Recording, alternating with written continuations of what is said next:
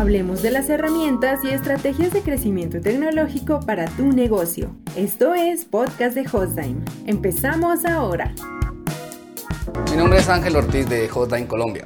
Andrés Betancourt nos preguntaba hace unos días en redes sociales que cuál es la diferencia entre un data center, un servicio de colocation y un servidor dedicado. Pues bien, Andrés, para hacer las cosas más fáciles vamos a plantearlo de la siguiente forma. El data center se trata del espacio físico especialmente acondicionado para alojar los servers. El servicio de colocation es un pedacito del data center que se alquila para que las empresas tengan allí sus propios servers. Y el servicio del servidor dedicado como tal consiste en alquilar nuestros servers para el uso de su empresa. Ahora bien, ¿qué ventajas tiene cada uno de estos y cuáles son las desventajas?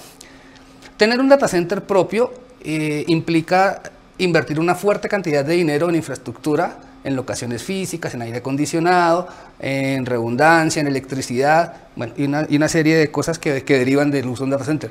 Requiere tener un músculo financiero bastante fuerte. El servicio de colocation, por su parte, requiere menos inversión, eh, menos costos fijos, porque la infraestructura ya está montada, solo vamos a beneficiarnos de ella. Hagamos de cuenta que entre tener un local comercial nuestro construido por nosotros o meternos en un local comercial de un centro ya previamente establecido. Por su parte, el servidor dedicado requiere muchísima menos inversión porque rentamos el server y la empresa, en este caso Hostline, sería la que lo alojaría en sus propios data centers. ¿Qué ventajas tendrían adicionales? En el caso del servidor dedicado, eh, tendría per se la, ventaja de poder instalar el software que necesite, pero a su vez requeriría alguien, una persona que se haga cargo del mantenimiento del equipo como tal, de que no se caiga, a no ser que contrate un servicio de administración eh, para que esto esté bien controlado. Por su parte, el servicio de colocation le permitiría desprenderse de una serie de responsabilidades como estar pendiente que que el aire sirva, que no sirva, que la electricidad se caiga, no se caiga.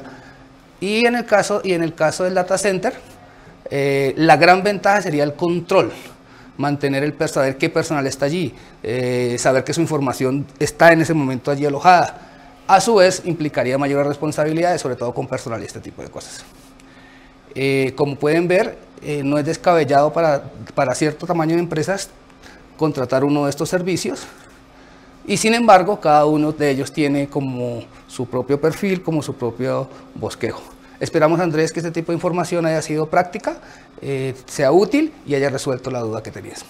Esperamos seguirnos viendo próximamente con otra serie de tips respecto a la conectividad y a los servidores. Hasta pronto. Se dice que un dato es la representación simbólica de una variable, donde podemos describir hechos, sucesos, historias, métricas o comportamientos. En HostDime vemos los datos de una manera diferente, porque a través de la innovación, la tecnología y la experiencia en cada proyecto hemos logrado conexiones humanas, donde la atención y la integralidad de nuestros servicios nos hace diferentes. De escuchar un podcast de Hostime. Te esperamos en el próximo capítulo. Suscríbete al canal donde nos escuchas y búscanos donde sea que te encuentres. hostdime.com.co